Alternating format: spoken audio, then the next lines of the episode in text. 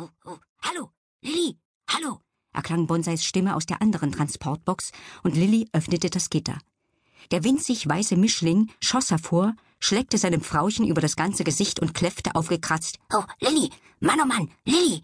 Dann spitzte er unvermittelt die Ohren. Oh, aufgepasst, bellte er. Da draußen ist was. Bevor Lilly sich versah, sprang er ebenfalls aus dem Kofferraum und flitzte in Richtung der Sträucher. Na wunderbar. Jetzt sind beide draußen, rief Frau Susewind. Na geh schon, Lilly, hol sie zurück und pass auf, dass dich niemand hört, wenn du mit ihnen redest. Lilly krabbelte aus dem Kofferraum und rannte Bonsai durch die Sträucher nach. Überrascht stellte sie fest, dass auf der anderen Seite des Dickichts ein Bauernhof lag. Frau von Schmidt und Bonsai standen kaum einen Meter von ihr entfernt und hatten eine geduckte Jagdhaltung eingenommen. Vor dem Bauernhof liefen ein paar Hühner und ein Hahn herum. Oh, Lilly, wuffte Bonsa leise. Guck mal, Plustertauben. Das sind Hühner, gab Lilly flüsternd zurück. Frau von Schmidt spannte ihre Muskeln an. Eine wahrhaft glorreiche Beute. Anscheinend hatte sie, genau wie Bonsai, noch nie Hühner gesehen. Sämtliche Mitglieder der wohlgestalteten Federgesellschaft verweilen praktischerweise auf dem Boden. Madame von Susewind, sind diese Herrschaften denn zum Verzehr geeignet? Nein, Sie dürfen sie nicht angreifen, zischte Lilly.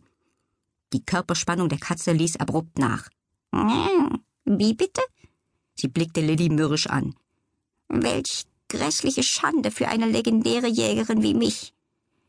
In diesem Moment hüpfte der Hahn auf einen Misthaufen, betrachtete diesen stolz und krähte lauthals äh, äh, äh, Alles meins, alles, alles meins.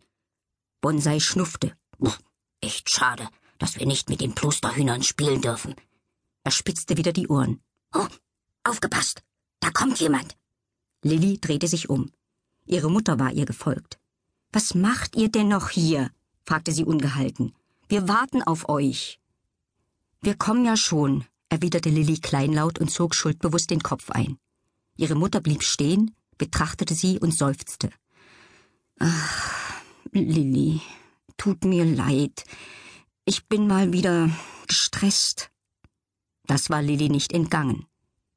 Da wir gerade allein sind, können wir vielleicht über etwas sprechen, das mir am Herzen liegt. Lilly sah ihre Mutter fragend an.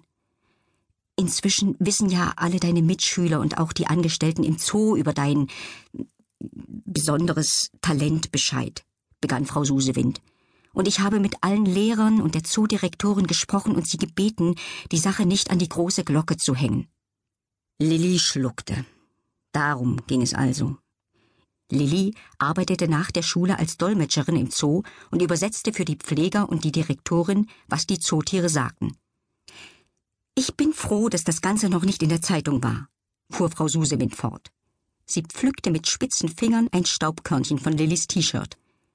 Wenn jemand behauptet, er kenne ein Mädchen, das mit Tieren sprechen kann, halten ihn bestimmt alle für übergeschnappt. Die Geschichte ist ja auch mehr als eigenartig. Lilly blickte auf. Du findest mich eigenartig? Das hab ich nicht gesagt. Lillys Mutter stöhnte. Mir ist nur wichtig, dass nicht noch mehr Leute von deiner Außergewöhnlichkeit erfahren. Sonst kommen im Fernsehen und in den Zeitungen doch noch Berichte über dich. Willst du das etwa? Du magst es doch gar nicht, im Mittelpunkt zu stehen.